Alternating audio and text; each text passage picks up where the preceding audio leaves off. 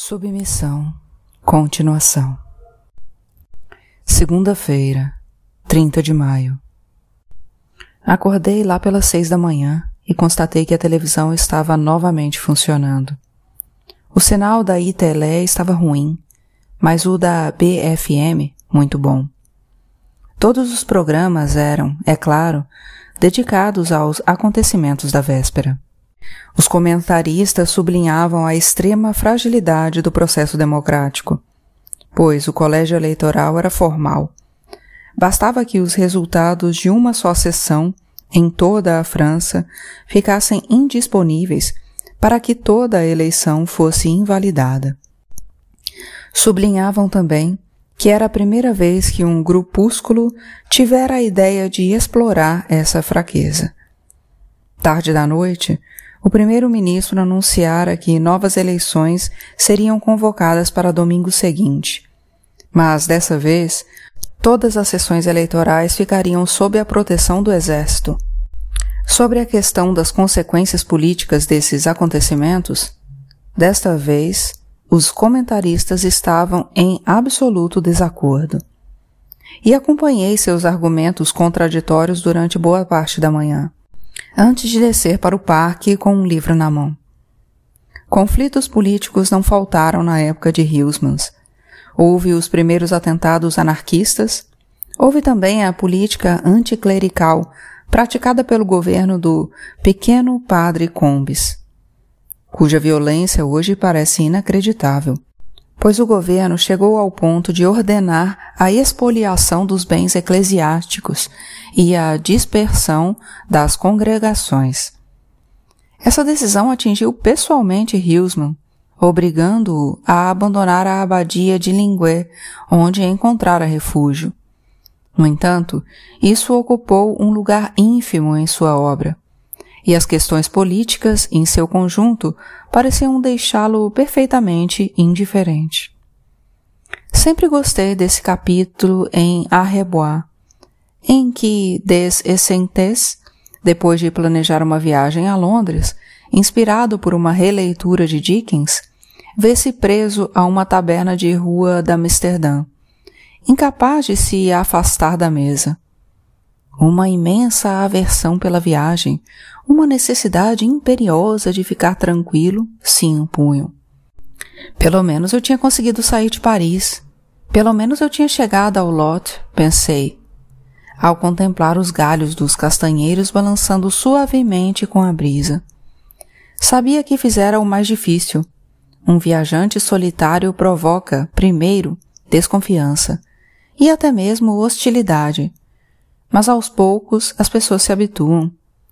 Os hoteleiros e donos dos restaurantes acham que, afinal, estão lidando com um excêntrico, pensando bem, com um inofensivo. Na verdade, quando voltei para o meu quarto no início da tarde, a gerente do hotel me cumprimentou com relativa simpatia e me disse que o restaurante reabriria naquela mesma noite. Havia novos clientes, um casal inglês de uns 60 anos, sendo que o marido, com um jeito de intelectual, quem sabe professor universitário, fazia o gênero de quem visitava implacavelmente as capelas mais remotas e é imbatível na arte românica do Quercy e na influência da escola mosaic. Portanto, com essa gente não havia problema. Tanto a ITLE como a BFM retomavam as consequências políticas do adiamento do segundo turno da eleição presidencial. O diretório político do Partido Socialista estava reunido. O diretório político da Fraternidade Muçulmana estava reunido. Até o diretório político da UMP julgara conveniente se reunir. Os jornalistas, multiplicando as transmissões ao vivo nas sedes dos partidos, na rua de Solferino, na rua de Valguinar e no Boulevard Malechebes, conseguiram bastante bem dissimular o fato de que não dispunham de nenhuma informação real. Tornei a sair pelas cinco da tarde. A vida parecia pouco a pouco retornar ao vilarejo. A padaria estava aberta. Passantes cruzavam a Place de Consuls. Lembravam mais ou menos o que eu poderia imaginar caso desejasse retratar os moradores de uma pequena aldeia do lote. No Café de Sports, a afluência era fraca, e a curiosidade pela atualidade política parecia ter se extinguido, pois o televisor no fundo da sala estava sintonizado na Télé Monte Carlo. Eu acabava de terminar minha cerveja quando tive a impressão de reconhecer uma voz. Virei-me. No caixa, Alain Tonner estava pagando um maço de cigarrilhas café creme. Levava debaixo do braço um saco da padaria, do qual saía um pão de campanha. O marido de Marie-Françoise também se virou. Seu rosto se arredondou numa mímica de surpresa. Mais tarde, diante de outra cerveja, expliquei-lhe que estava ali por acaso e contei o que tinha visto no posto de gasolina Peste Monat. Ele me escutou com atenção, sem manifestar real surpresa. Eu já desconfiava, disse, quando terminei meu relato. Eu desconfiava que, além dos ataques às sessões eleitorais, tinha havido confrontos dos quais a imprensa não falara, e com certeza houve muitos outros na França. Sua própria presença em Martel nada devia ao acaso. Possuía uma casa ali, que antes pertencia a seus pais. Era um filho da terra, e em Martel contava desfrutar de sua aposentadoria, agora muito próxima. Se o candidato muçulmano fosse eleito, Marie Françoise tinha certeza de que não retomaria a cátedra.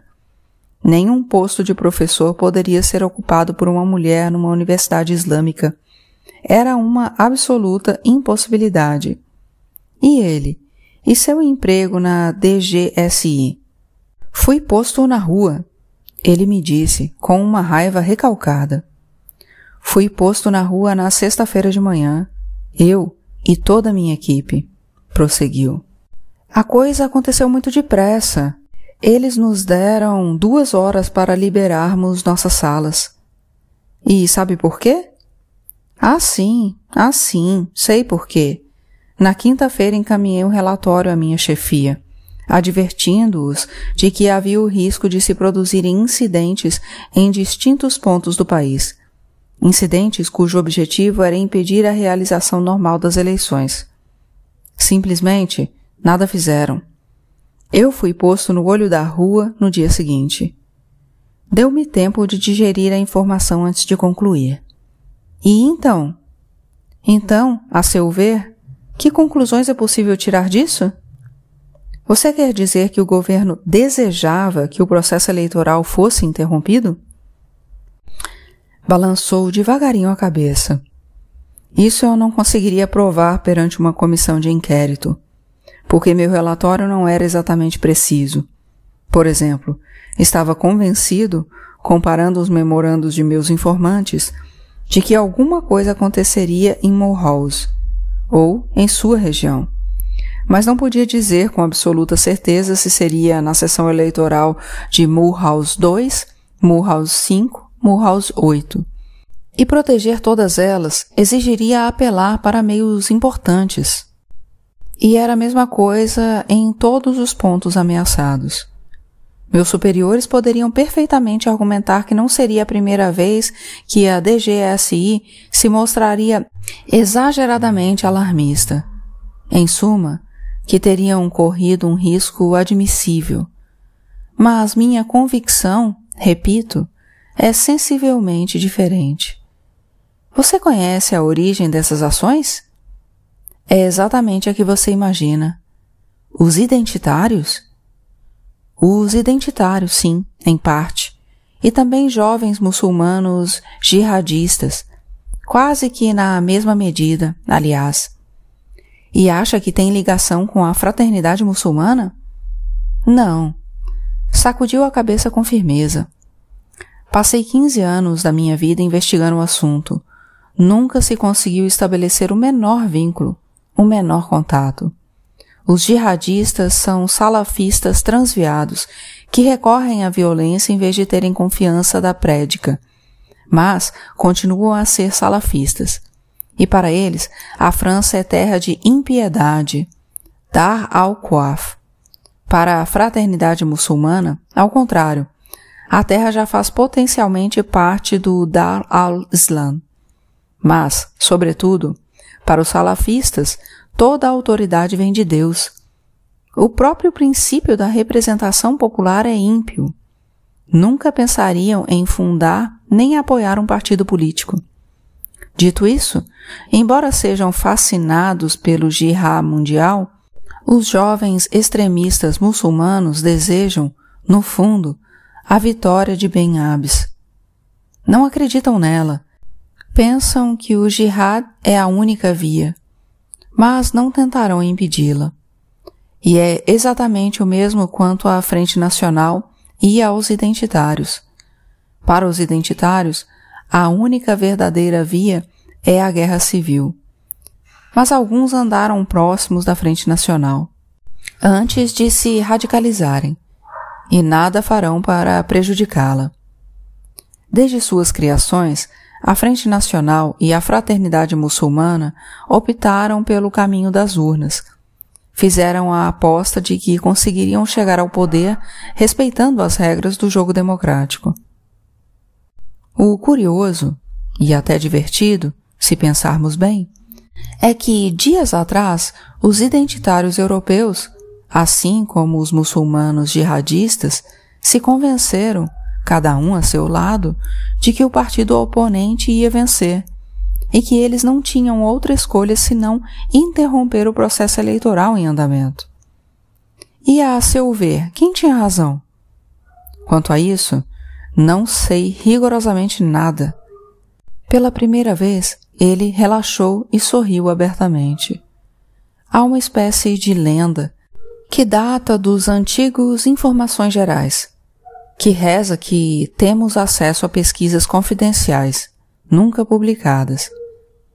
É uma coisa meio ingênua, mas é um pouco verdadeira também, pois até certo ponto essa tradição se manteve. Pois bem, Nesse caso, as pesquisas secretas davam exatamente as mesmas previsões que as pesquisas oficiais, meio a meio até o final, com diferença de uns décimos. Pedi mais duas cervejas. Você precisa vir jantar na minha casa, disse Tanoa. Marie-François ficará contente em vê-lo. Sei que ela anda muito aborrecida por ter de largar o cargo na universidade. Mas para mim tanto faz. De qualquer maneira, eu deveria me aposentar daqui a dois anos. É claro que a coisa termina de um jeito meio desagradável, mas receberei a aposentadoria integral. É certo. E talvez uma gratificação extra. Acho que farão de tudo para evitar que eu lhes crie problemas. O garçom trouxe nossas cervejas e uma tigelinha de azeitonas. Agora havia mais gente no bar. Gente que falava alto. Pelo visto, Todos se conheciam e alguns cumprimentavam Tanoé, passando perto de nossa mesa. Belisquei duas azeitonas, hesitando. Havia algo que me escapava.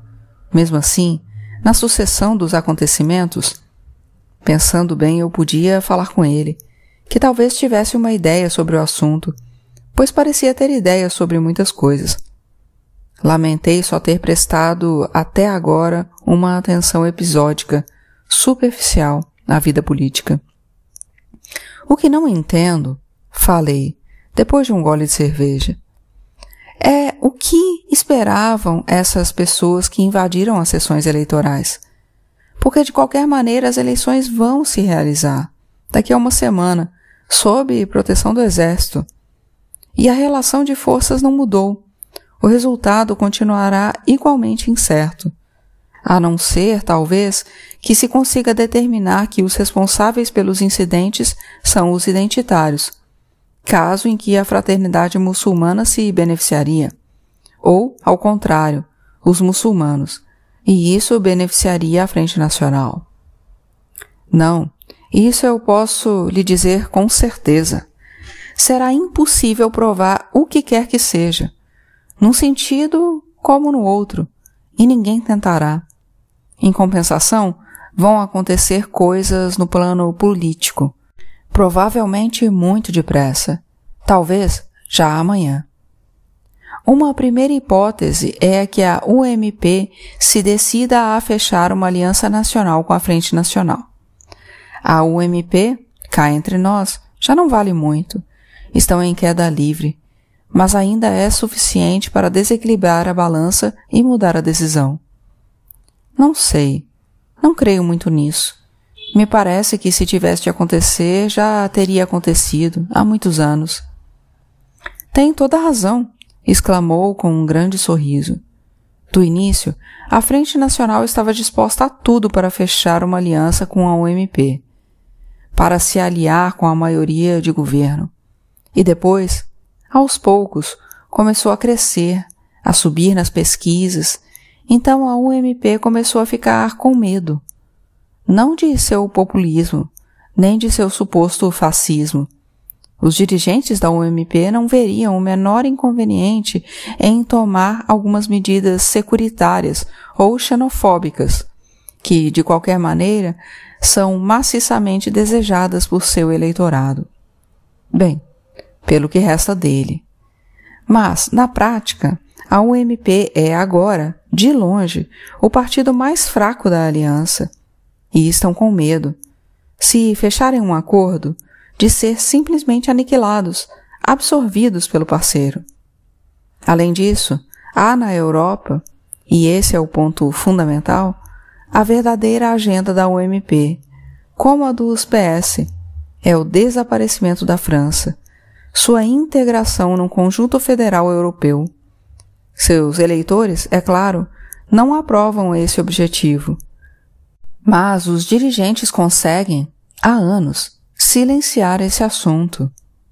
Se fechassem uma aliança com um partido abertamente anti-europeu, não conseguiriam preservar essa atitude e a aliança não demoraria a ir para o espaço.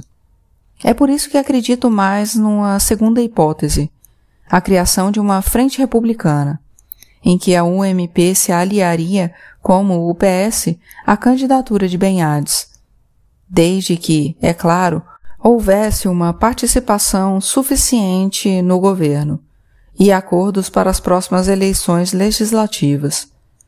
O que também me parece difícil, quer dizer, muito surpreendente. Mais uma vez, tem razão.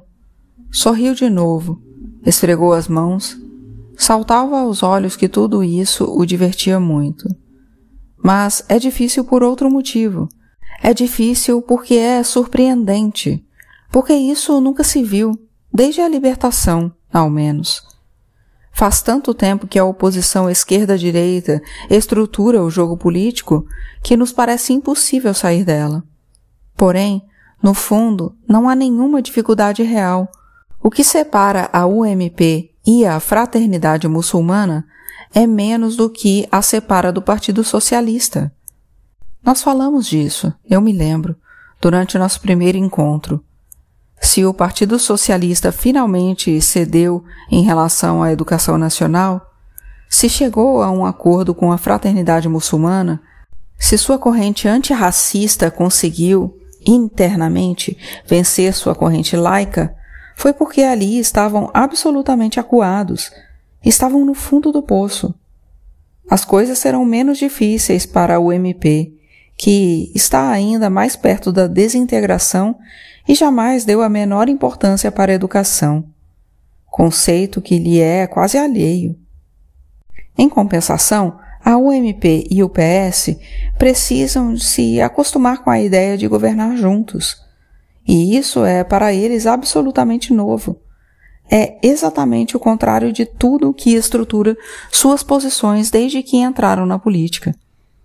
Resta, é claro, uma terceira possibilidade, a de que nada aconteça, a de que nenhum acordo seja feito, e o segundo turno volte a ser jogado exatamente em torno das mesmas posições, e com a mesma incerteza, em certo sentido, é o mais provável, mas é também extremamente inquietante.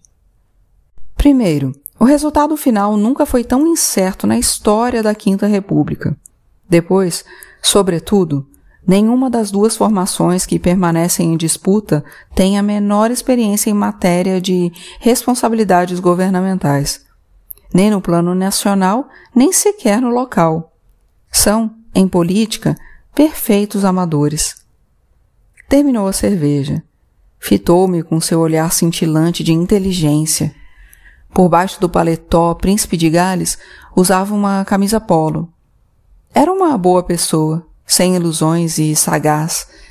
Devia, tudo indicava, ser assinante da revista História. Eu imaginava muito bem uma coleção encadernada de história num estante perto da lareira. Provavelmente com livros mais sofisticados, do gênero Bastidores da França Afrique, ou História dos Serviços Secretos desde a Segunda Guerra Mundial. Talvez já tivesse sido entrevistado pelos autores dessas obras, ou o fosse proximamente, em uma aposentadoria no Quercy. Devia manter silêncio sobre certos assuntos e se sentiria autorizado a se expressar sobre outros. Então, estamos combinados para amanhã à noite? Perguntou, depois de fazer sinal ao garçom para pagar. Passarei no hotel para pegá-lo. Marie-Françoise ficará radiante, de verdade. Caía a noite no Place des Consuls, e o sol se pondo tingia com clarões fultos a pedra amarelada. Estávamos defronte do Hotel de la Ramondier.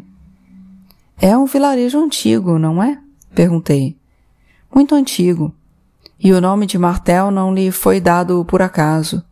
Todo mundo sabe que Charles Martel derrotou os árabes em Poitiers em 732, dando um basta na expansão muçulmana rumo ao norte. É, na verdade, uma batalha decisiva, que marca o verdadeiro início da cristandade medieval. Mas as coisas não foram tão claras. Os invasores não recuaram imediatamente, e Charles Martel continuou a guerrear contra eles por alguns anos. Na Aquitânia.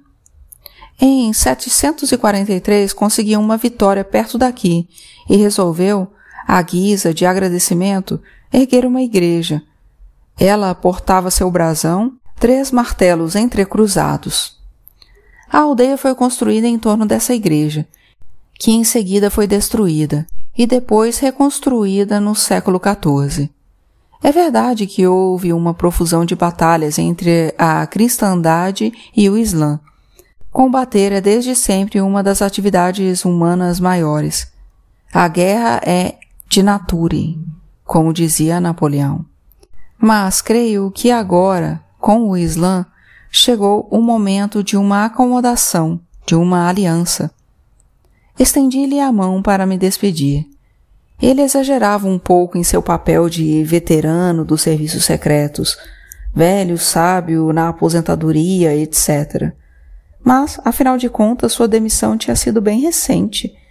Compreendia-se que precisasse de tempo para se acostumar com o um novo personagem. Seja como for, eu estava radiante em ser convidado para a casa dele no dia seguinte já podia ter certeza de que o porto seria de boa qualidade e também confiava bastante na comida, pois ele não era do gênero de levar na brincadeira a gastronomia. Olhe a TV amanhã, acompanhe as atualidades políticas. Disse-me logo antes de ir embora. Posso apostar que vai acontecer alguma coisa.